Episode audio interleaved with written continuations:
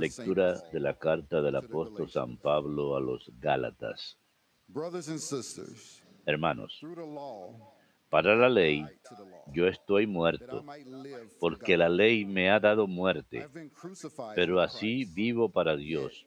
Estoy crucificado con Cristo, vivo yo, pero no soy yo, es Cristo quien vive en mí. Y mientras vivo en esta carne, vivo en la fe en el Hijo de Dios que me amó hasta entregarse por mí. Palabra de Dios, te alabamos, Señor. Blessed are those who fear the Lord. Dichosos los que temen al Señor. Blessed are you who fear the Dichoso el que teme al Señor y sigue sus caminos. For you shall eat the Comerás fruit el of your fruto de tu trabajo, será dichoso. te irá bien. Dichosos los que temen al Señor. Tu fruitful mujer como parra fecunda en medio de tu casa, tus hijos como around your renuevos de table. olivo alrededor de tu mesa. Dichosos los que temen al Señor. Esta es la bendición del hombre que teme al Señor. Que el. Señor te bendiga desde Sión, que veas la prosperidad de Jerusalén todos los días de tu vida. Dichosos los que temen al Señor.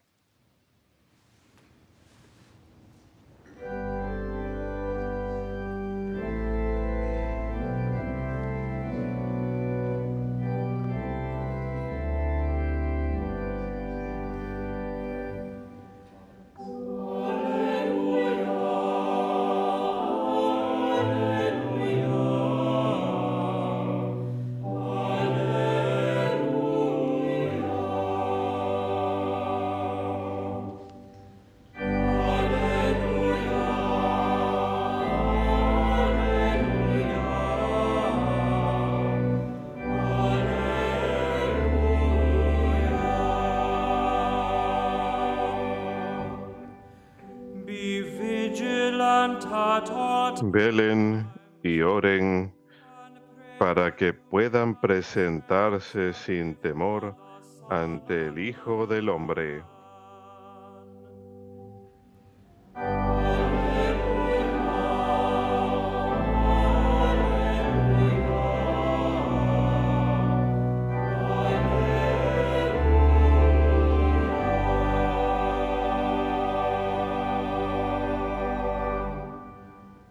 Dominus vobiscum.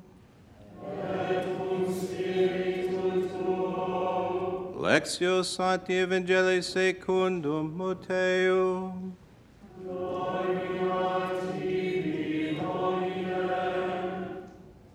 Jesus said to his disciples, Jesús dijo a los discípulos, el que quiera venirse conmigo, que se niegue a sí mismo, que cargue con su cruz. Y me siga. Si uno, muere, si uno quiere salvar la vida, la perderá, pero el que la pierda por mí, la encontrará. ¿De qué le sirve a un hombre ganar el mundo entero si malogra su vida? ¿O qué podrá dar para recobrarla?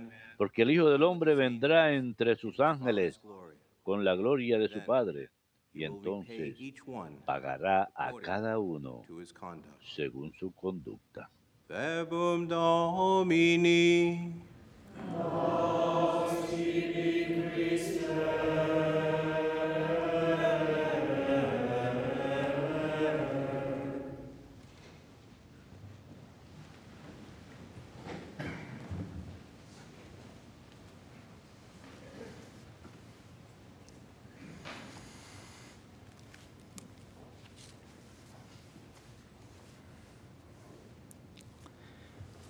Cross of our Savior Jesus Christ. La cruz de nuestro Salvador Jesucristo sigue siendo la contradicción más grande del mundo.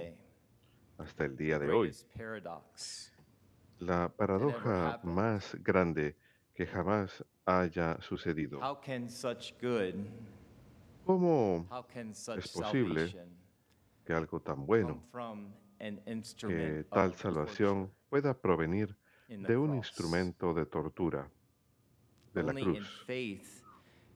Solo en la the fe meaning of the cross.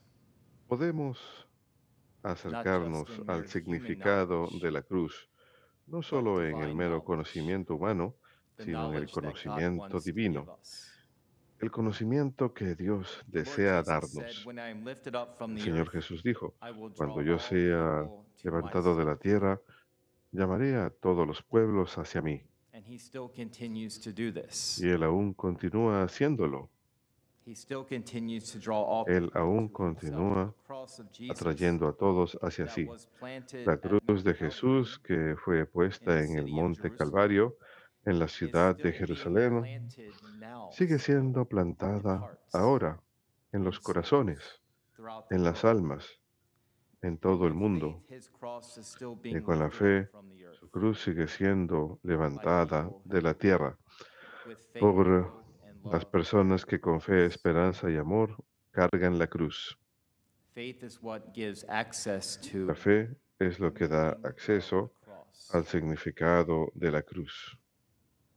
La sombra de la cruz whenever aparece cada vez que la tribulación, angustia y sufrimiento humanos entran en nuestras vidas. Él cargó esa cruz pesada para que nosotros no la carguemos solos, nunca solos. Pero Él carga esa cruz con nosotros. Y ustedes us. podrían decir incluso en nosotros, a través de nosotros. Cristianos, Ya no es mi vida la que yo vivo, sino in la vida de Cristo que vive dentro de mí. Anyone who has ever tasted Todo el que alguna vez haya probado en su propia vida la cruz de Cristo, sabe que esto es verdad, that Christ's life lives in us. que la vida de Cristo vive en nosotros, en el cristiano. That cross crushed him. Esa cruz. Lo aplastó camino al Calvario, muchas veces, tanto así que cayó, aplastado. Solo un cristiano puede mirar la cruz y ver victoria en la cruz, no un hombre que fue vencido y derrotado, but in the cross we see victory. sino en la cruz vemos la victoria. Without faith, the cross is just Sin fe, mere instrument of La torture. cruz es un mero instrumento de tortura, But with faith in our own lives, pero con fe en nuestras propias vidas, vemos que la cruz puede ser plantada en nuestros corazones o en nuestras almas y que nunca estamos solos.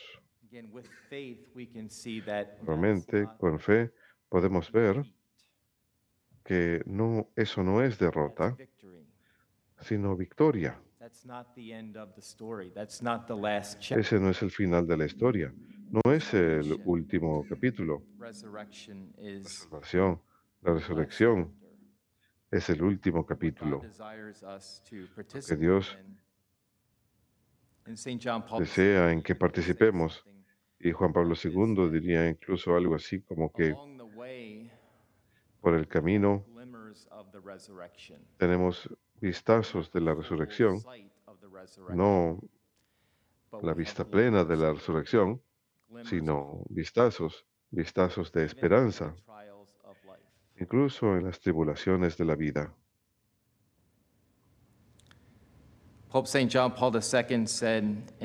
San Juan Pablo II dijo en su encíclica acerca del significado cristiano del sufrimiento humano, precisamente por medio de su cruz,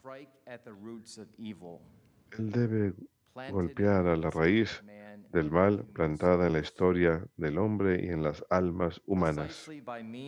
Precisamente por medio de su cruz, Él debe lograr la obra de la salvación.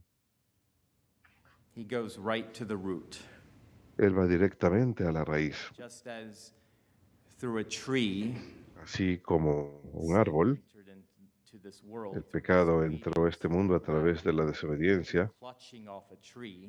Al tomar de un árbol, en desobediencia, al no seguir el mandamiento de Dios, grabbing the fruit of the knowledge of good and tomar el fruto del conocimiento del bien y del mal y querer conocer y probar lo que. Dios dijo que estaba prohibido, de la misma forma es en la cruz, es en el árbol, en la madera, que somos salvados. Beginning, Regresa precisamente al principio, en donde la desobediencia entra en escena, y es por la obediencia que Él desea salvar. Principalmente la obediencia de Jesús al Padre, pero nuestra obediencia también, nuestra obediencia a sus mandamientos, a seguir su camino de vida, a seguir los and mandamientos, al amar a Dios y amar al prójimo, y de forma secundaria por la obediencia de la Virgen, Son, obediencia de la Santísima Madre a su Hijo, la obediencia cuando ella dice sí, por su fiat, cuando ella dice sí al ángel, el. Verbo se hizo carne en su vientre. No hay criatura humana que jamás haya sido tan obediente como la Santísima Madre Virgen de Dios. Y le pedimos a ella una inspiración acerca de la realidad de la cruz, porque donde sea que la cruz está plantada, ella también está. She's never divorced from the cross. Ella nunca está divorciada de la cruz, de su Hijo. She is always there. Ella siempre está ahí. Y siempre podemos tener confianza de que ella está caminando, que ella está parada. Incluso Juan Pablo II dijo en su carta Eclesia de Eucaristía, su carta sobre la Eucaristía, that the sweetness of Mary, la dulzura de María, la fragancia de María está presente en la- el sacrificio eucarístico. Su presencia en cada misa. De manera que cuando se celebra la misa, María está presente también. ¿Por qué? Porque es el Calvario, porque es la recreación del Calvario de manera no sangrienta sobre el altar. Y donde esté Jesús, donde el Hijo de Dios está, su madre también está ahí. She's never divorced from her. Ella nunca está divorciada de su Hijo. She's always there. Ella siempre está ahí. En las buenas y en las malas, en la enfermedad y en la salud. she travels along the way of Ella va por el camino de la salvación.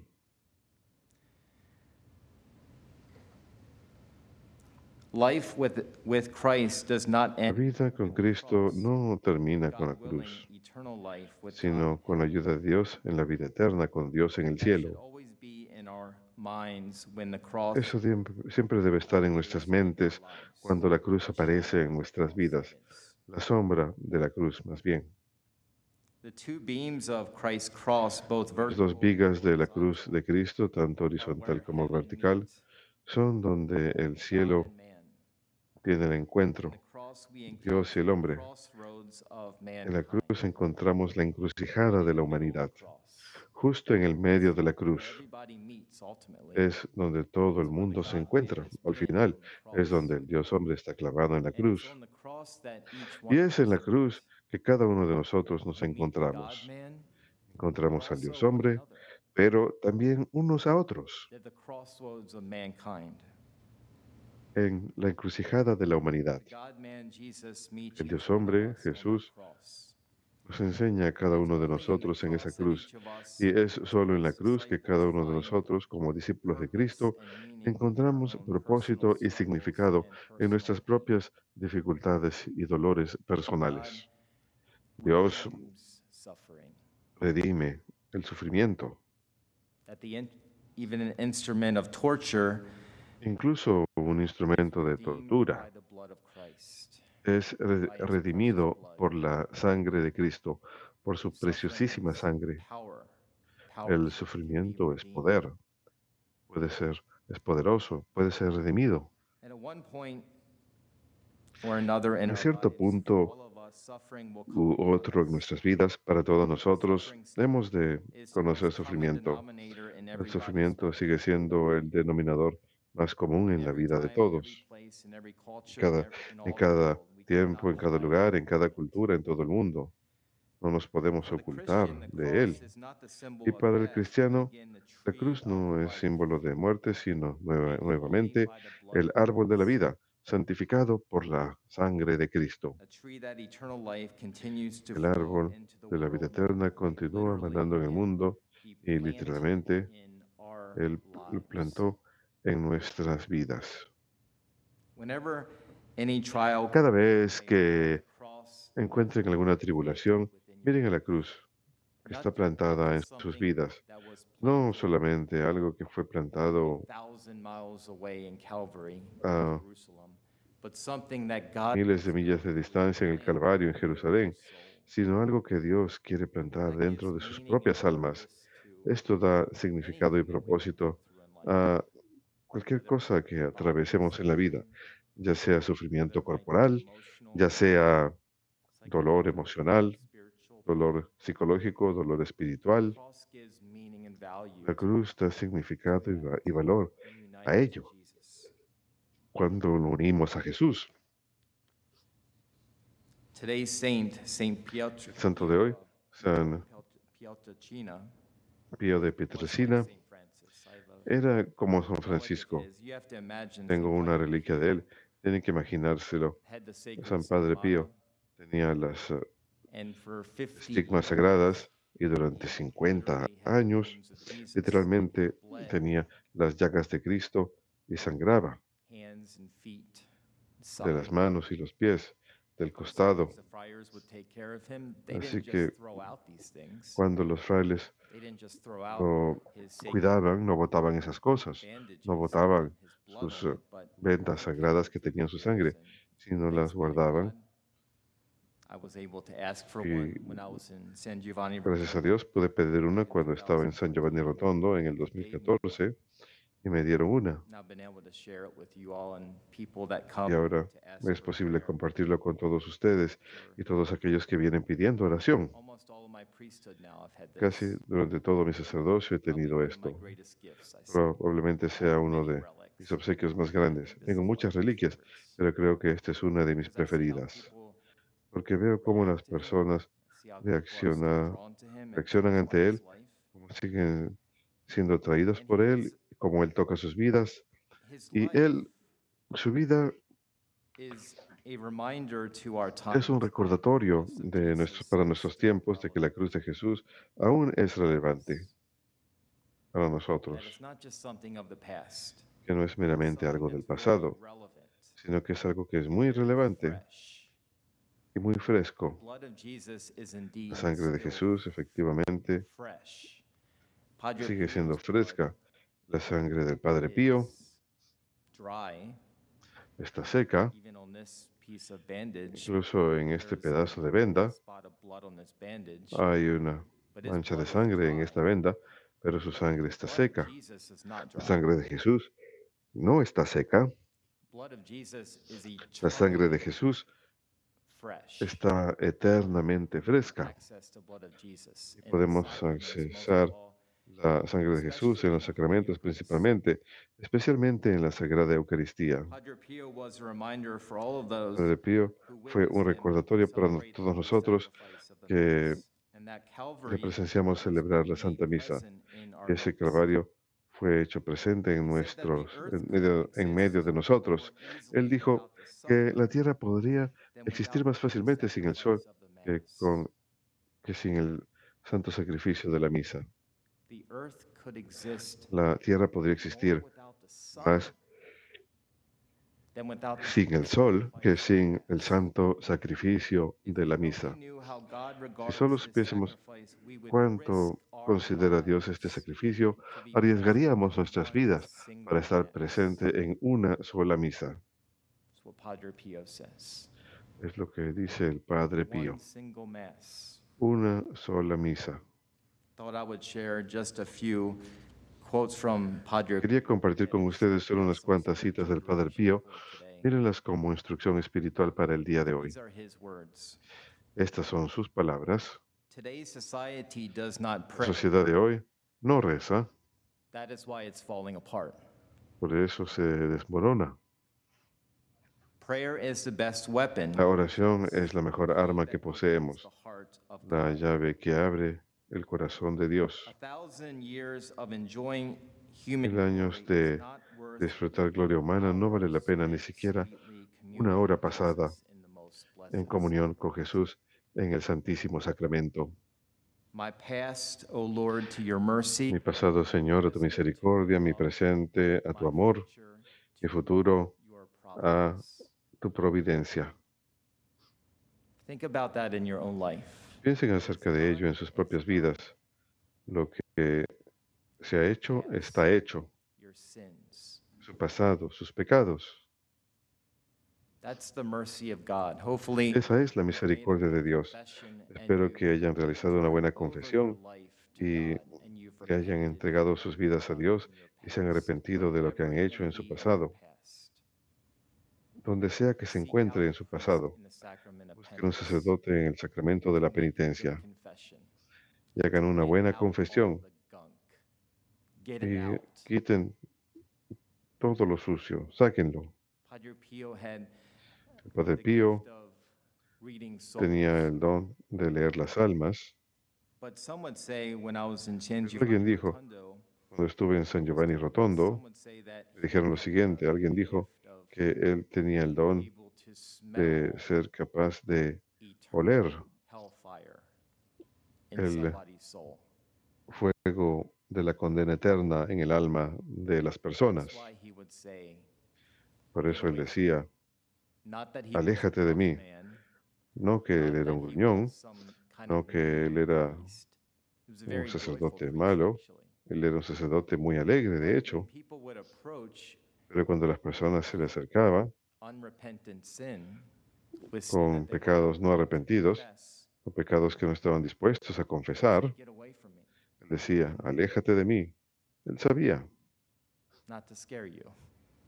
y esto no es para asustarlos, pero por otro lado, él era capaz de oler la vida eterna, la gracia, el arrepentimiento.